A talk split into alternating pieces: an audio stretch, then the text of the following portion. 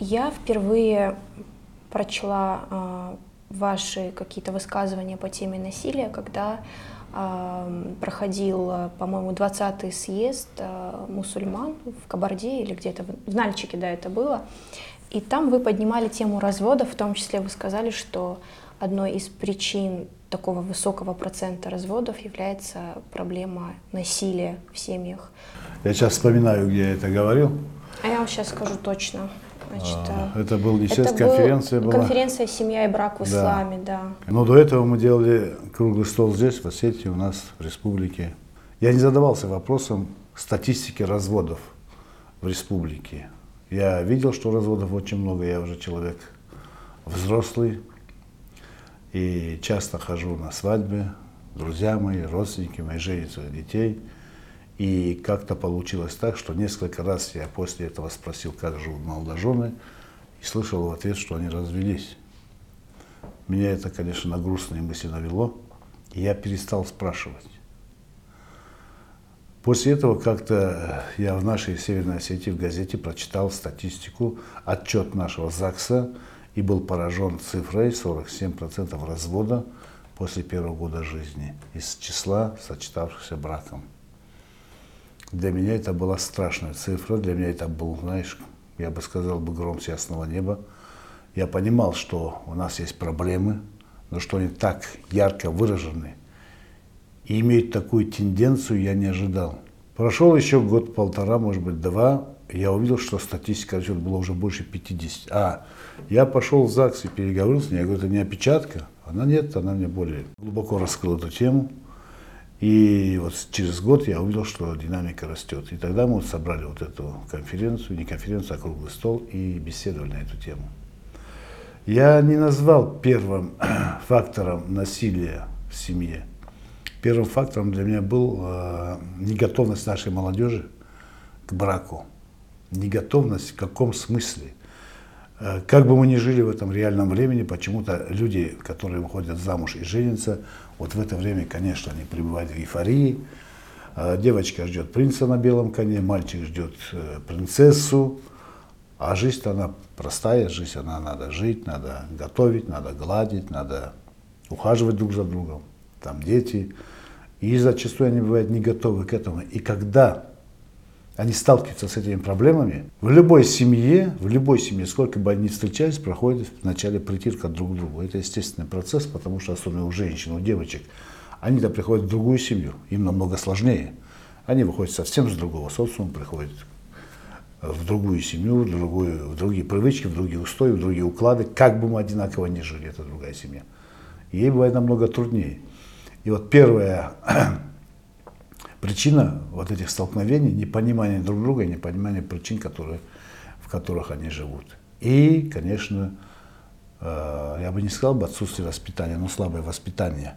Неподготовка, их не готовили ни его, ни ее к жизни, не объясняли, что их ждет. Они видели это другое, в другом свете. И вот, столкнувшись с реальностью, они, конечно, начали немного буксовать. У них появились претензии друг к другу, у них появились какие-то нотки, наверное, не очень любезные в отношении друг друга. У них появилась, может быть, зачастую неприязнь друг к другу. Вот это один из, наверное, самых главных факторов. Невоспитание или недолжное воспитание этих людей к самостоятельному уже этапу своей жизни. А дальше, конечно, наверное, на этом невоспитании проявляется дурной нрав человека, на этом невоспитании, наверное, появляется агрессия, когда мужчина считает, что эта девушка пришла к нему, и она уже его собственность, он начинает, наверное, вот эти требования свои завышать, он видит в ней не супругу, он не видит в ней э, мать своих детей будущих, он видит человека, который должен ему повиноваться безоговорочно, должен исполнять его не только желания, но и прихоти. Наверное, вот в таком ключе. Наверное, это основная база для, для того, чтобы в конце появились вот такие проблемы, которые мы сегодня наблюдаем в нашем обществе. Вы говорите, не подготовлены к браку, не воспитаны. Как нужно готовить к браку мужчину и девушку? Вот я тебе наглядный пример приведу, Агунда. Сегодня очень много людей, может быть, почти все говорят о прав- правах человека. Да? И митинги бывают, и когда послушаешь кого-то, вот у меня есть такое право. Наверное, ситуация в том, ситуация, конечно, корнями уходит в, в, в очень дальние годы, очень, и не на 20-30 лет, а на 40 и на 50 лет. Деформация общества в, одном, в основном проявляется, наверное, и в отношениях супруга друг к другу. В Осетии, на Кавказе, да и везде женщина всегда, у женщины всегда был свой особый статус, однозначный. Э, никто ну, никто бы я не сказал бы, но абсолютное большинство, для абсолютного большинства мама же является идеалом. Мама же является уникальным человеком. И человек, рожденный от нее, понимает, что он плод от плоти ее. Почему-то в отношении других женщин у него таких мыслей не возникает. Даже в отношении сестры, да, он любит, но, но на порядок ниже, но любит ее. А те девочки, которые выходят замуж, они же чьи-то сестры, чьи-то дочери и будущие матери. Вот этой связки в голове у человека не бывает. И вот в те года, почему я возвращаюсь, деформация нравственных устоев нашего общества, она как раз вот к этому привела. Вот это такая свобода действий в отношении женщин. И женщины этого позволяют. И общество это видит, но молчит, не порицает. Потихонечку это наслаивается с каждым годом, с каждым поколением. А то поколение, которое сегодня, наше поколение, растит и воспитывает тех детей, которые вчера, позавчера выходили замуж и женились, оно выросло вот как раз вот на этом изломе, когда я бы не сказал, бы, что пропагандировалась, но приветствовалась вседозволенность. И вот, вот это все породило. Вот когда я сейчас сказал о правах человека, почему я сказал о правах? Что такое права? Права – это, естественно, баланс-это обязанности. И у молодого человека есть права на эту женщину, когда он женится. И есть обязанности перед ней. У этой девушки есть права на этого молодого человека, есть обязанности. Вот в основном про обязанности мы забываем, а права свои возвеличиваем в такую степень, которая меняет реальность нравственных отношений, добра, милосердия, чуткости, внимания. Они начинают размываться. И даже вот я наблюдаю такие, такую картину, когда Каждый родитель любит своего ребенка, но при этом он, он не видит, что матерью этого ребенка является тот человек, с которым он спорит, возмущается или разводится. И она не видит, что отцом этого ребенка является тот человек, с которым же она прожила. Вот это многим, я на эту тему не раз разговаривал, кажется, что это мелочь. Это не мелочь, это основа основ, это фундамент того, на котором э, нравственность молодого человека, который родился уже в этой семье, будет состояться. Обязательно. Потому что он это видит, он это впитывает. Он видит аморфность своих родителей, своего отца в первую очередь, потому что женщина сегодня старается давлеть в семье. Его сестренка видит, как мать давлеть, и она понимает, для нее уже пример, надо себя вот так вести, оказывается. Я же выше. Поэтому мальчики идут в жизнь инфантильными, а девочки чуть-чуть на порядок, наоборот, более, я бы не сказал бы агрессивные, но более деятельны, более требовательны. Идет дисбаланс между мужчиной и женщиной, такого быть не должно. Природа совсем по-другому задумана, Всевышний сделал совсем по-другому. У каждого в жизни свое место. У каждого, и у женщины свое место, и у мужчины свое место. Мужчине определено главное место, потому что это особь мужского пола. Она должна защищать, она должна добывать пищу, она должна обустраивать уют. И это его место. А уют, семья, дети, ласка, милосердие это, это женщина, это мама. Она дает добро ребенку, она в него вкладывает, и вот он так воспитывается. И когда ребенок видит баланс между родителями, вот этот баланс на своем месте, то он понимает, что вот так надо жить. Так было раньше. Никто же никого не объяснял, как надо жить. Мы жили по примеру старших. Когда говорят вот в ту же, наверное, строку, что есть непонимание между старшим и младшим поколением, вот этот парадокс, да, отцы и дети, я вообще не, не приветствую вот этот, этот подход. Нету такого, нет такой проблемы. Такая проблема. Кто написал эту книгу «Отцы и дети»? Тургенев. Ну, я помню, что Тургенев. Кто? Барин, Барин. Да, он хороший писатель, хороший человек. Это сословие, которое уже имело в своей семье одного-два два, два ребенка. Вся основная масса людей имела 7, 8, 9, 10 детей и далее. У него очень много женщин было, кстати. Нет, я не про, я про детей говорю. Сергеевич. Не, не про женщин. Я знаю, что много женщин он писал было. очень целомудренные вещи, но при этом... Но при этом он был тоже, у него он отцы и дети четко понимал, что есть проблема. Младший воспитывает всех остальных. Проблемы нету, проблема есть уважение к старшему. И когда вот этой проблемы, и когда, не вернее, это аспект такой, это принцип такой, когда его нет, тогда проблема возникает в любом обществе. У нас много проблем накопилось из-за того, что мы изменили уклад жизни, внутреннее устройство вот нашей семьи, традиционной, традиционной семьи, она в том-то и заключается традиция.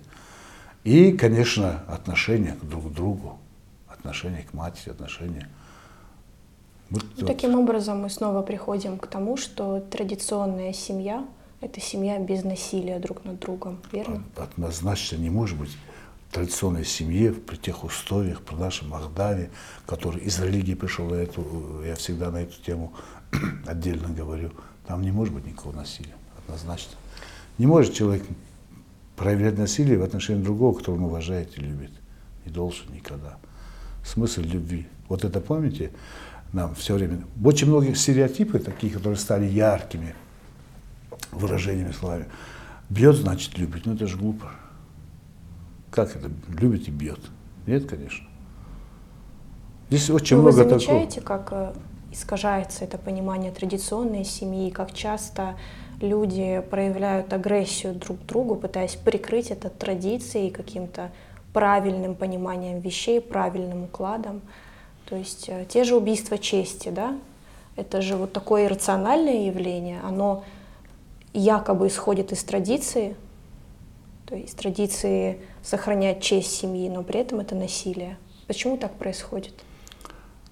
Вот, Агунда, ты правильно заметила, что вот эта девальвация идет или подмена понятия идет. Угу. О какой чести мы говорим, когда убивает человека, женщину? О какой чести может быть разговор?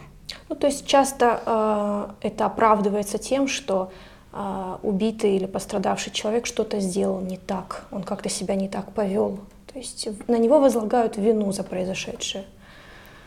Это имеет отношение к чести, когда убиваешь женщину? Ну, говорят это, же, это, вот она нет, была... Говорить, говорить все можно.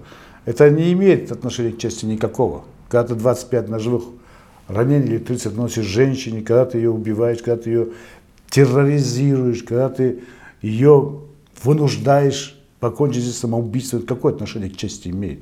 Это не имеет отношения ни к чести этого человека, ни к чести этой фамилии, ни к чести нашей нации. Никакого отношения не имеет. А вся наша проблема в том, что мы все молчим. Мы видим, молчим, семья молчит, соседи молчат, друзья молчат, одноклассники молчат, родственники молчат. Вы помните, вы вообще, ты же прекрасно помнишь, что такое традиционная семья. С чего она начинается? Выбирают невесту. Семья выбирает невесту. Семья невесты смотрит, кто им предлагает это. Потом идут сваты, миноварта, потом идут фидауджита, жмут друг другу руки. И что они делают? Этим самым они несут ответственность за эту семью. Сегодня, кроме этого стакана, когда вы пойдут, поговорят, на этом же заканчивается их миссия. Мы об этом же никогда не думаем. Вот после этих убийств где были те люди, которые стояли рядом, которые были на свадьбах, которые были родственники, которые ходили, просили за этого парня? Они куда делись потом? Что они сказали? Я не слышал нигде. Человек, который кухал хасак, человек, который старшим, они несут ответственность за эту семью. У, этой, у этих девочек же были кухал хасаги? Я думаю, надеюсь. Они что сказали в этой ситуации? Они не пришли, не спросили? Их фамилия не спросила. Мы вот эти вещи обходим стороной, это же лицемерие. Мы видим вот только этот фрагмент. Вот кто-то убил, вот он плохой человек, он вот такой всякой негодяй. Да, однозначно. А остальные как в этой ситуации выглядывают? То есть можно говорить э, уверенно о том, что проблема замалчивается, и что в официальных каких-то источниках, допустим, в сводках, э, мы видим только верхушку айсберга. Ну, можно, можно и так сказать, проблема не замалчивается, но она не рассматривается, она не, не, она не анализируется. И вот проблему услыхали, они все говорят абсолютно. А дальше что? Дальше пустых разговоров дело не идет. Проблема в этом. И никто не хочет рассказать или осудить, или порицать. Вот недавно э, Алихан Хуранов сделал, вы мне напоминали, ответ на то, что кто-то снял про Дагестан. Я не смотрел этот ролик или что. А я, кстати, тоже так и не посмотрела. Но э, это, это же не первая нападка на Кавказ. и про Дагестан. И не последняя, наверное. Регулярно про Чечню пишут, про нас регулярно пишут. И не только по этому моменту.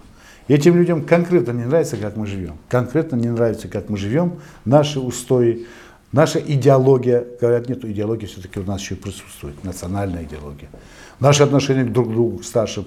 Мы о том, о чем мы с тобой говорим, это негативные моменты в нашей жизни, очень негативные. Но суть-то наша другая. Есть этот негатив, надо о нем говорить, надо его искоренять. И вот этим людям не нравится, что у вас мало этого негатива. Возьми любой большой город – я не про Москву уже не говорю.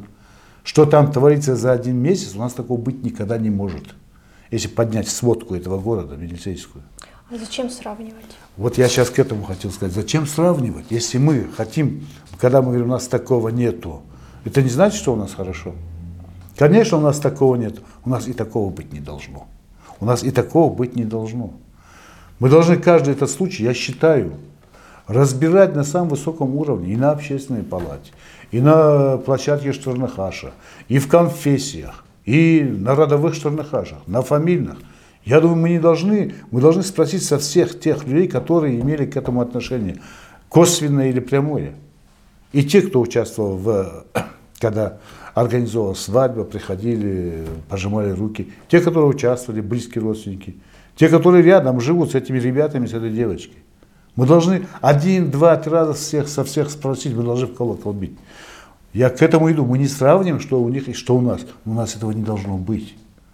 Ибо если мы сегодня молчим, мы молчим, замалчиваем. Э, мы, я еще раз повторяю, мы говорим этой теме. Все же знают, что убили, все э, это пересуды, они идут. Дальше что?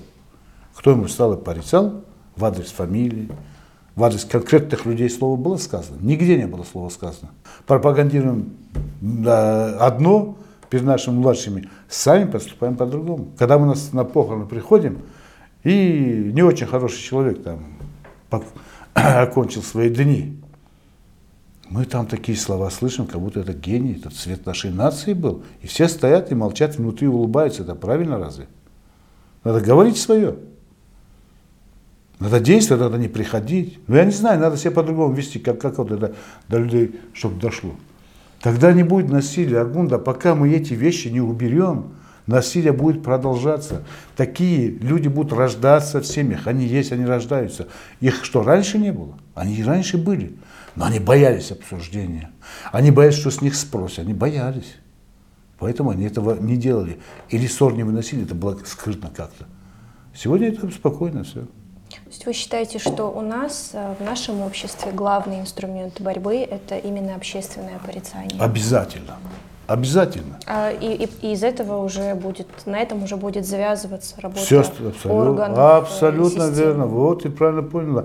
Общественное, жесткое порицание, она не даст ни закону уйти, не выкупить этого человека. Она не даст ни тем, кто захочет его выкупить или смягчить наказание, сделать какие-то шаги.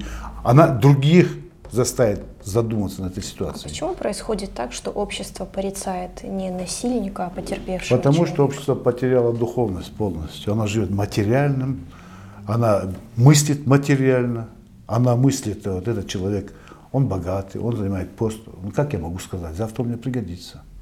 Завтра я к нему подойду, буду просить его. Мы живем вот такими шагами, такими мерками. И сплошь и рядом, когда я спрашиваю, почему ты промолчал, Самый лучший ответ, ну почему я должен сказать? Пусть другие говорят. Вот когда другие скажут, тогда и я скажу. Не скажут другие, пока ты не скажешь. Об этом никто не понимает. Другие не скажут. Вот это большая проблема нашего сегодняшнего существования.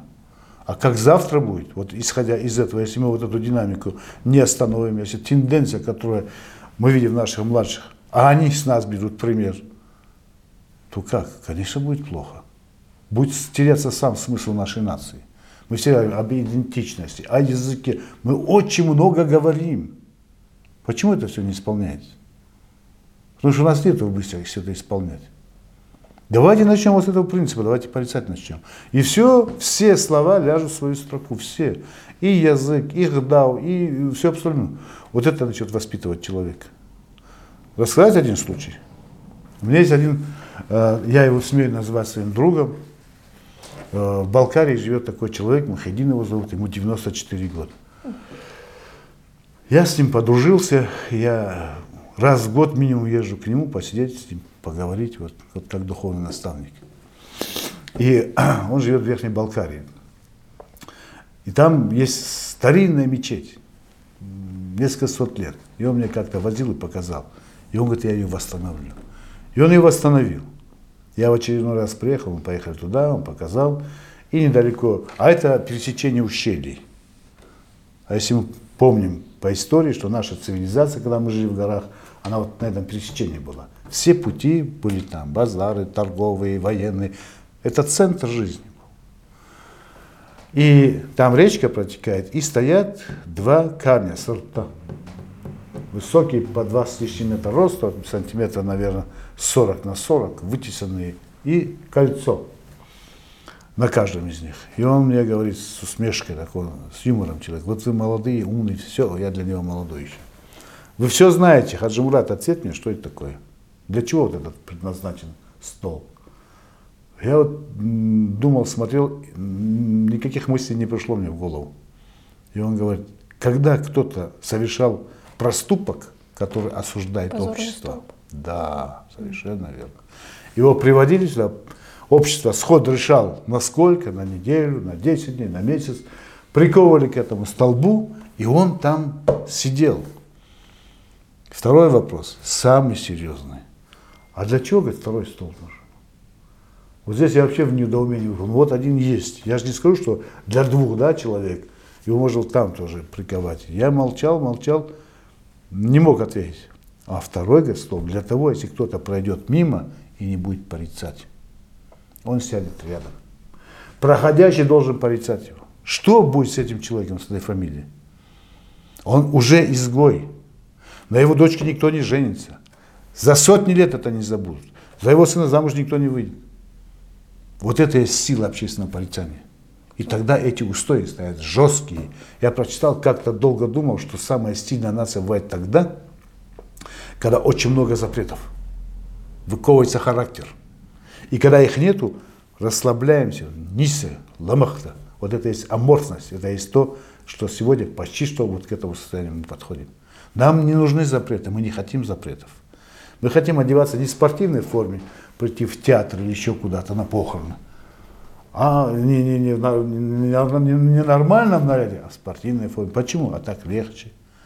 Мы хотим делать то, что мы хотим, вот тоже право наше, без всяких обязанностей, как, как в первую очередь должны быть обязанности перед обществом, перед своей фамилией, перед своим народом, когда мы говорим, мы те, как мы только себя в грудь не бьем.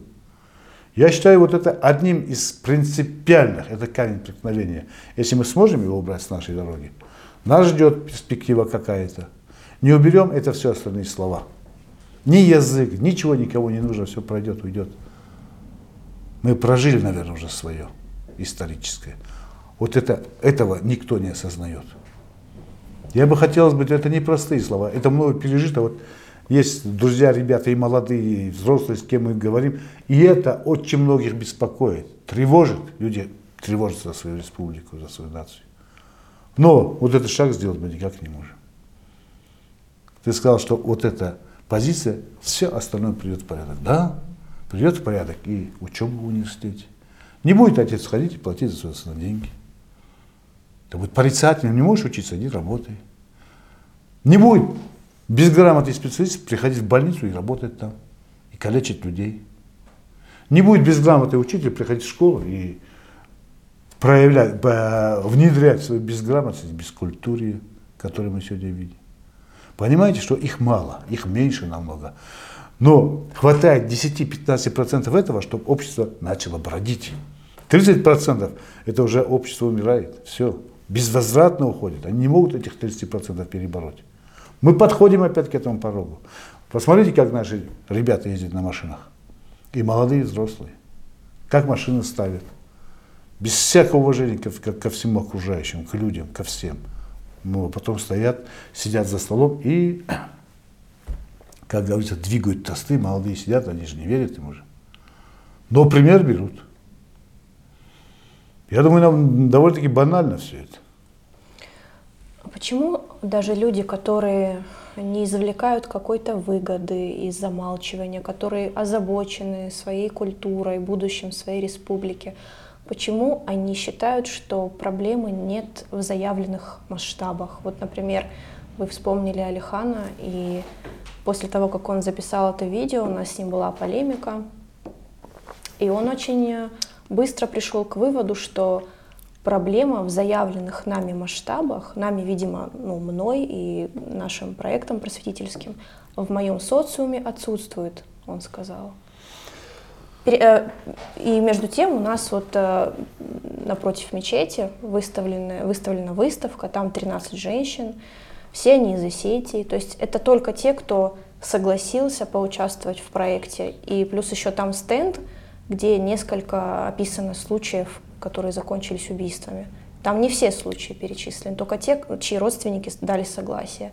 То есть вот ну, у человека в центре города стоит такая выставка. Я постоянно пишу об этом. Я пишу о том, что мне за год пришло где-то 100 писем, 100 писем настоящих от живых людей. Я сама со многими встречалась, я даже куда-то ездила сначала.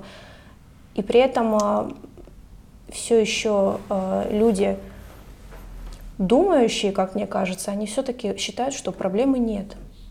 И это как бы издержки любого социума, который в, любом, в котором всегда будет жестокость, всегда будут паршивые овцы.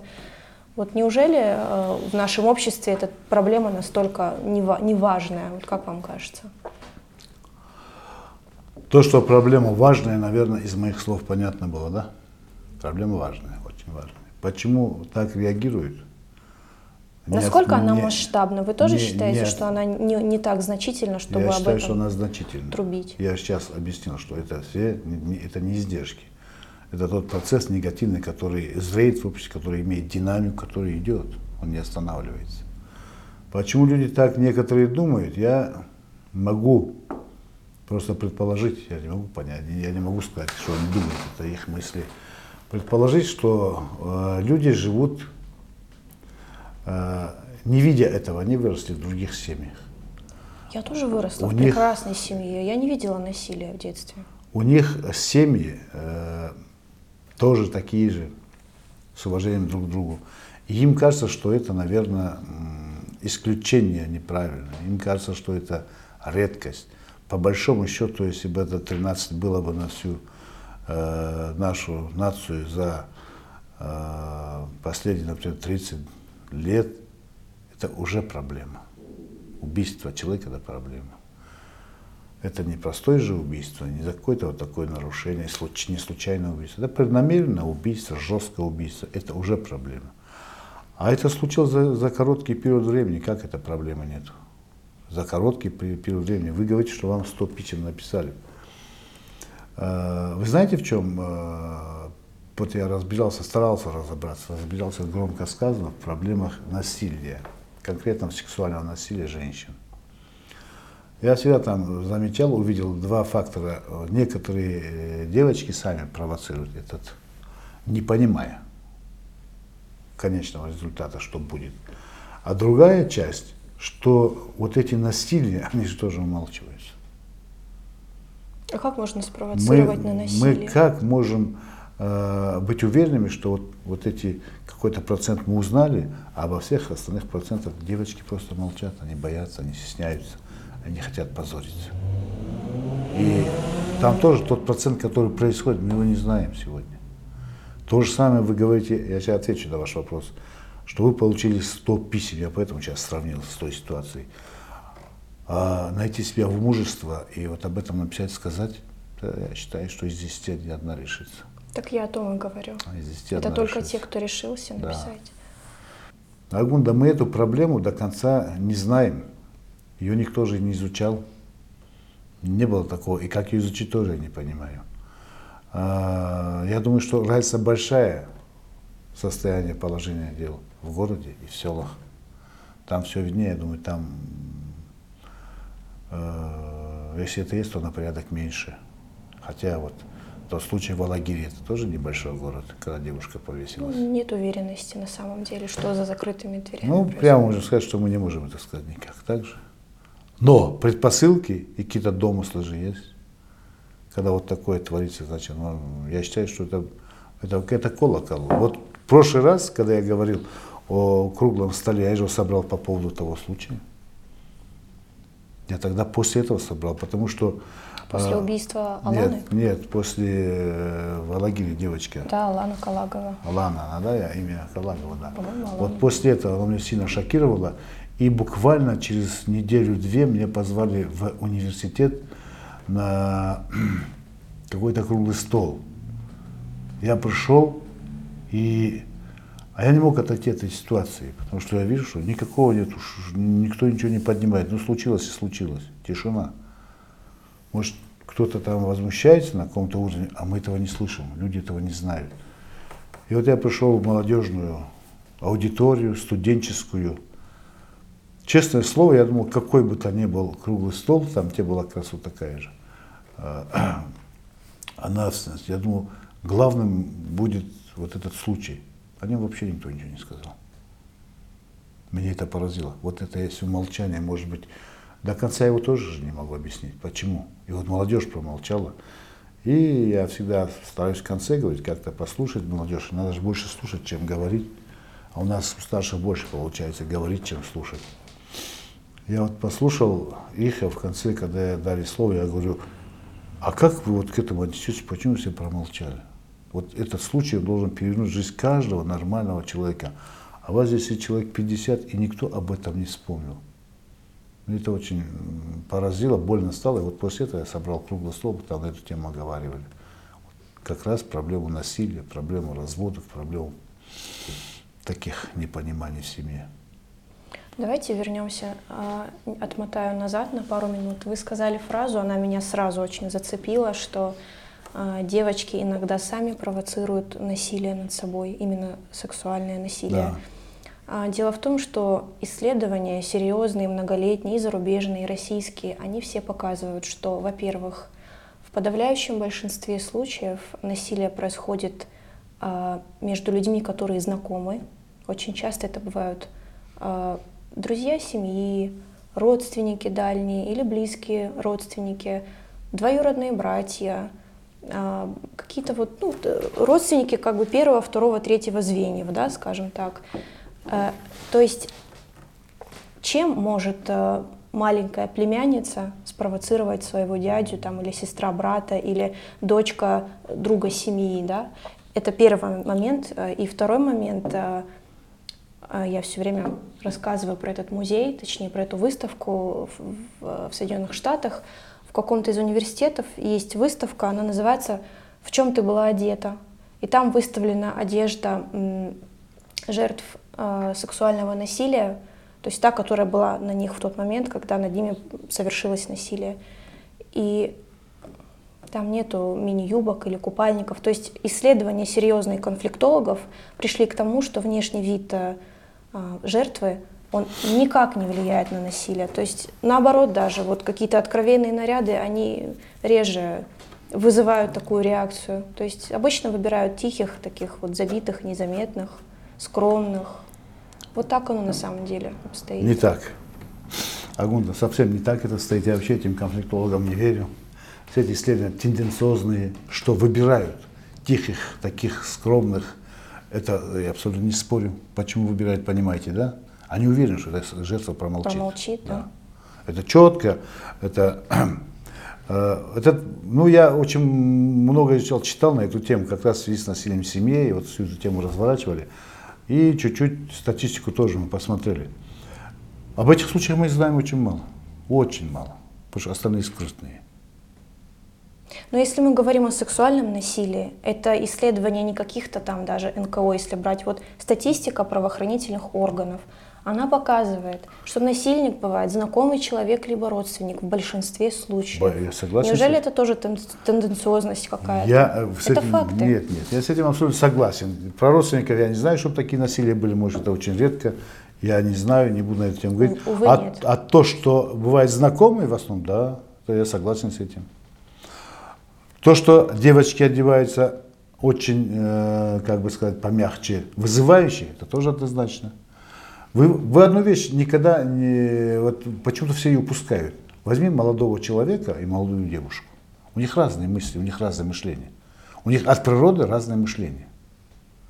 И если девушка в своем в том поведении, смех, э, игривость, флирт, она знает границу и не, не думает перейти ее, то молодой человек об этом не думает.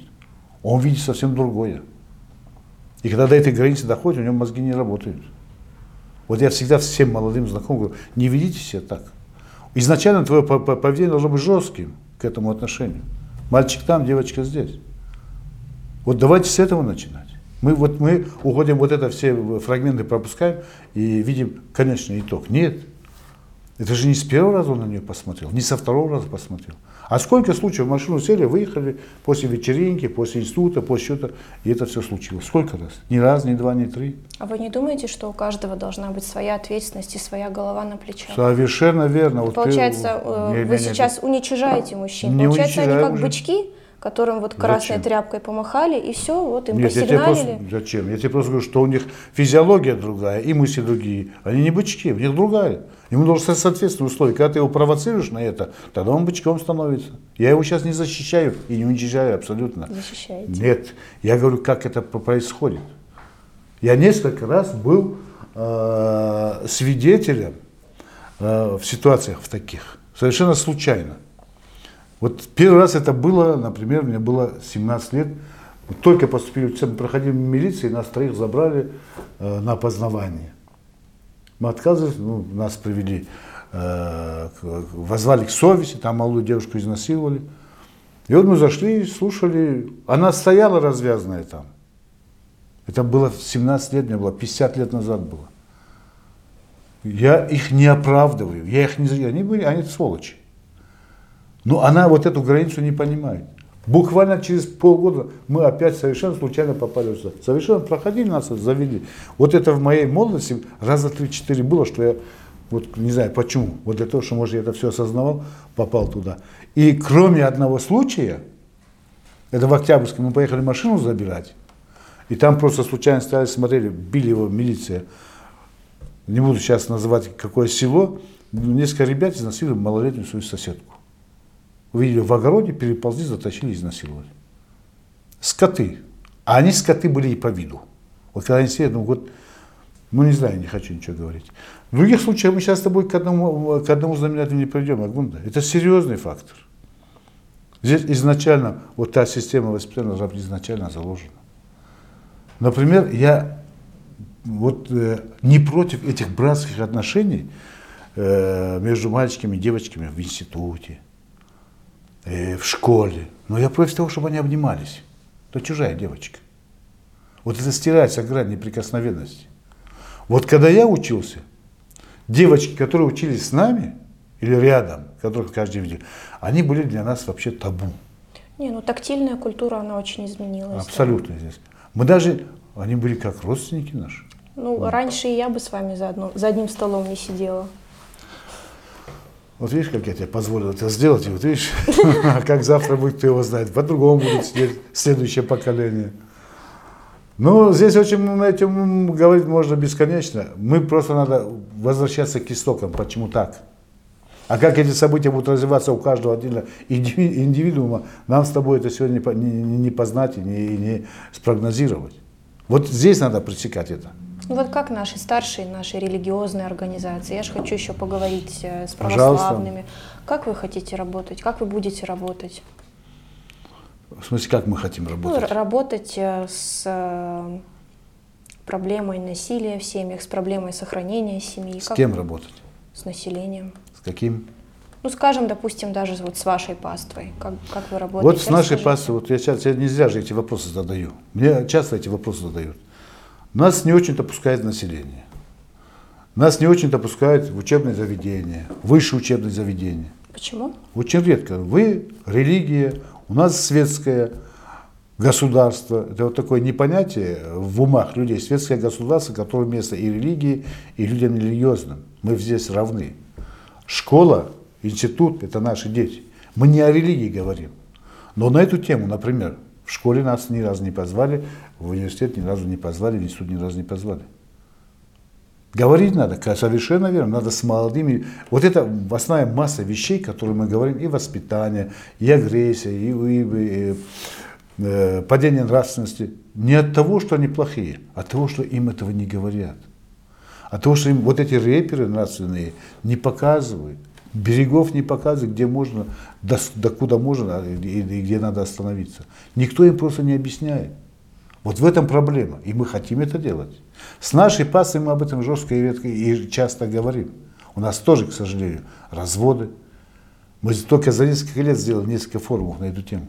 Вот сейчас мы сидели и опять думали, какие сделать такие меры, которые ужесточат все это отношение к этим людям со стороны другой паствы. Сейчас мы об этом думаем. Там поле работы, оно везде есть. И здесь оно для нас досягаемо, и мы работаем. А вот остальная масса, не может же быть общество быть, вот это хорошее, это плохое. Общество это одно целое, это полное, это пирог. Мы куски просто.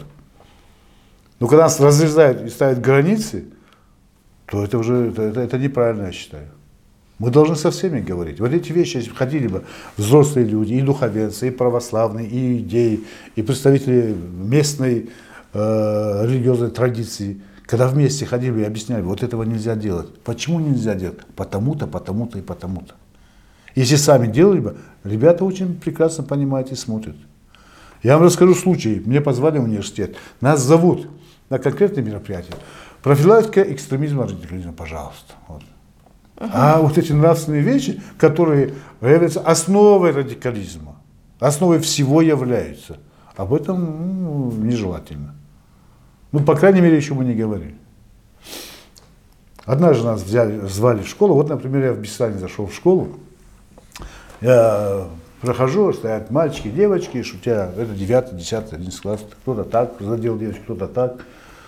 Сели и, ну, пришел мулла, как они думают. Я им начал объяснять из асийских традиций, кто такой мужчина, такая женщина. Вот я вам сказал, они обалдели, они вот, вот так смотрели. Я говорю, это, это же твоя будущая, будущая жена. Мать детей, то, о котором мы говорим, поколели, вот они будут рожать. Ты с ней как разговариваешь. Ты как к ней относишься? А вы что на них смотрите, когда они курят, почему их по голове не бьете? Это же муж, я ваше будущее. Я им вот с этой, вот, вот, вот, вот, вот здесь идет автоматизация.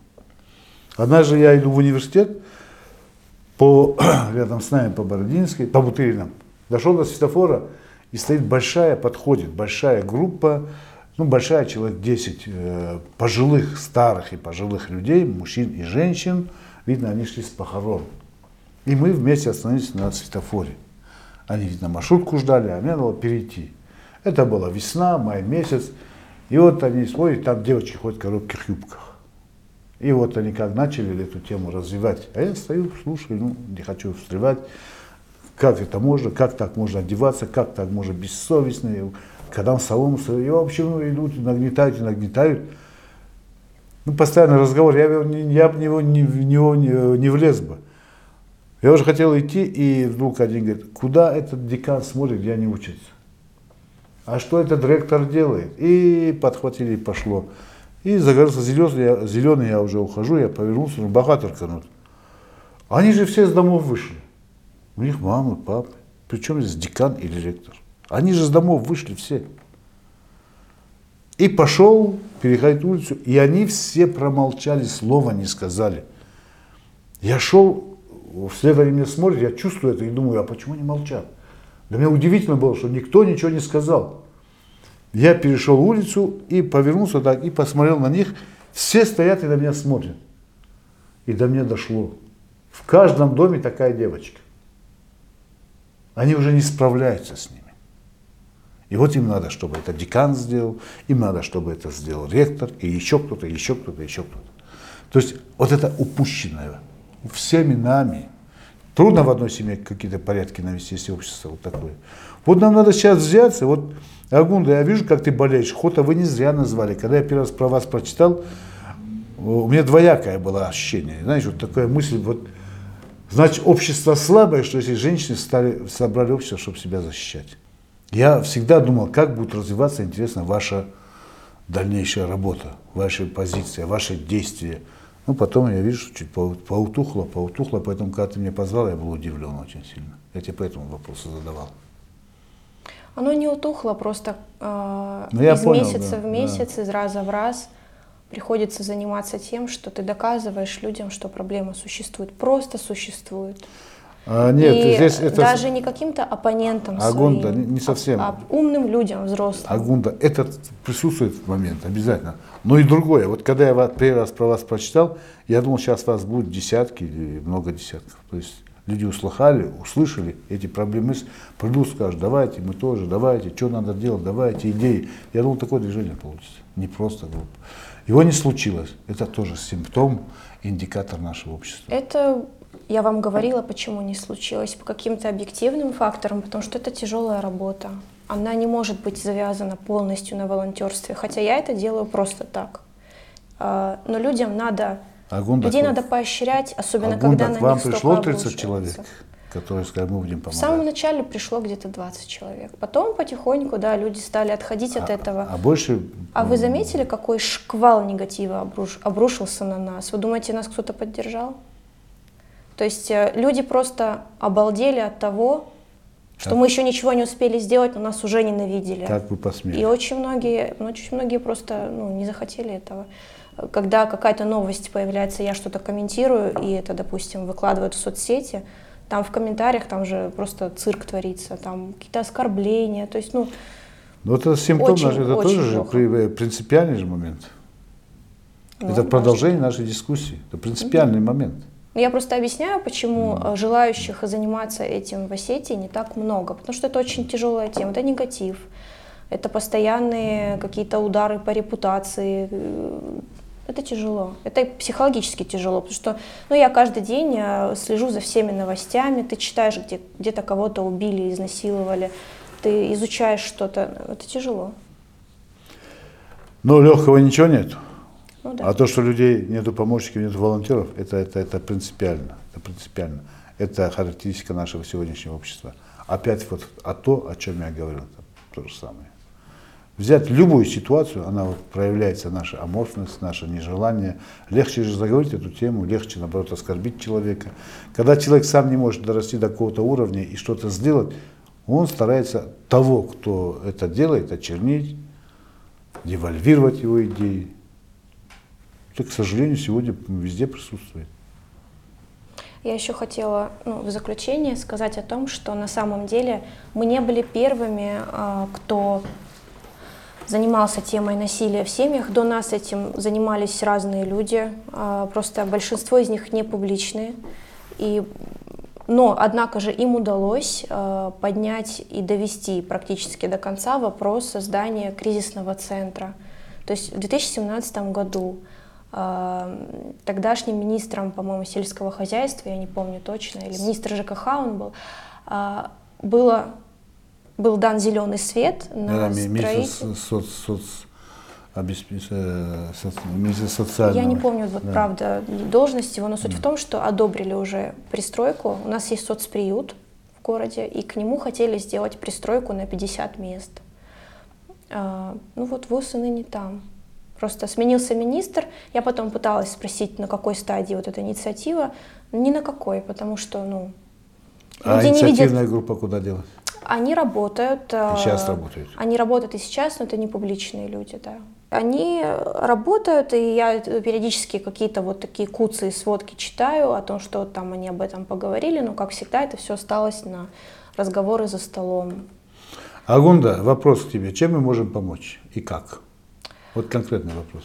Быть рядом, хотя бы просто быть. Иногда кажется, что вот ну, ты скажешь что-то, это ничего не изменит. На самом деле очень меняет. Меняет даже то, что вы со мной сейчас сидите за столом и просто говорите об этом. Если это принесет хоть какую-то пользу, я очень рад, я всегда буду рядом. И я, и за мной много хороших ребят стоят.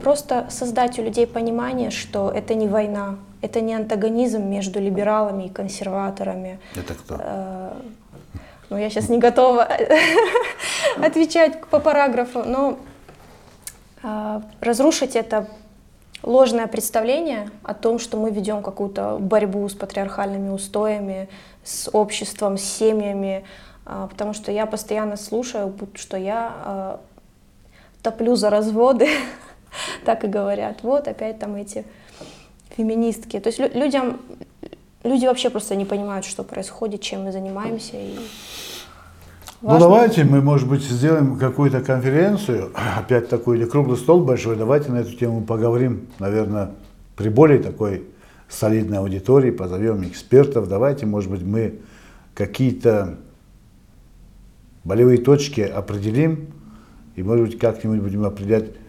э, хотя бы понять путь, куда нам надо двигаться и как надо двигаться нашему обществу. Вот я тогда именно начал же с разводов, разводы должны быть самым таким, ну не знаю, это, это, раньше это позор был разводиться. Почему-то вот мы так сейчас живем, что и разводимся, не понимаем друг друга, как-то мы, я сам тоже, каждый человек сам с души считает себя всегда правым. Вот, наверное, от этого надо уходить и, и, и входить в положение другого человека. Давайте, я, например, за, это серьезная проблема, она идет однозначно в категорию нравственности, в категорию духовности. Если мы хотим и говорим, и хотим поднять духовность, изменить отношение к нравственности, понять, что такое нравственность в том, каждый же по-разному понимает свою нравственность, как ему хочется понимать. Вот, как Ахдау понимают люди, Ахдау без духовности это пустой звук, как он сейчас и есть. Нету духовности, нету никакого Ахдау. Это оттуда идет, из той категории. Давайте я, например... Я думаю, что вот с таких мероприятий, с такого резонанса, с такой вовлеченности публичных людей в проблему и начнется какое-то продвижение в том же вопросе создания центра, в котором будут работать психологи, юристы, люди, которые будут помогать э, людям другим выходить из кризисных ситуаций. То есть мы сейчас должны показать эту проблему вместе. Не так, что я одна бегаю везде с, красным флагом, машу, что посмотрите, вот тут вот такое происходит. Я, я устала от этого сама. Я хорошо. хочу, чтобы об этом говорил кто-то еще. Хорошо, хорошо. Но я хочу проблему немного развернуть более шире. Вот я обязательно надо говорить с молодежью, надо аудиторию, надо превентивные меры делать. Кризисный центр это уже конец, это разрушение семьи, это уже конец. Здесь мы просто конкретному человеку помогаем встать на ноги, как пойти дальше.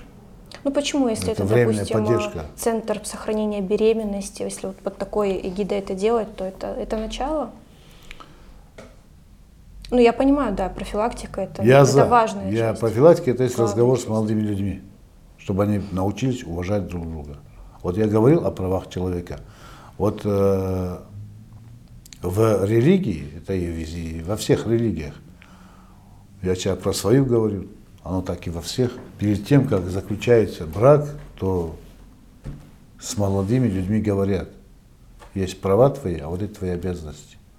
Прочитай, пойми, вникни, войди в образ этого человека, в образ жены уже. Оттуда суди. Согласна, тогда выходи замуж. И молодому человеку объясняется, вот твои права, вот ее права. И переступать ее это грех перед Господом. Ибо ты отвечаешь за нее, она в твоих руках. И перед Господом отвечаешь за, за, за, за, за эти обиды, за каждую слезинку. Но мы здесь поклоняемся, здесь что-то хорошо делаем, а здесь идем, нарушаем. Вот это та есть двойственность, тройственность нашего сегодняшнего душевного состояния, в котором находится общество. И не потому, что мы плохие, я про молодежь говорю, потому что вот эти...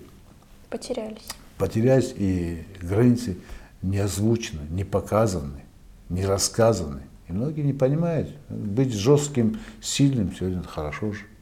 Сила же не, не, не, сила же не в мускулах, сила в, в характере, сила в нравственности, сила в терпении, сила совсем в другом. Легче всего пойти что-то сделать. Ты попробуй себя изменить. Вот э, об этом надо говорить с молодежью. Давайте, давайте будем говорить. Я, например, согласен и готов. Спасибо. Спасибо за встречу. Пожалуйста.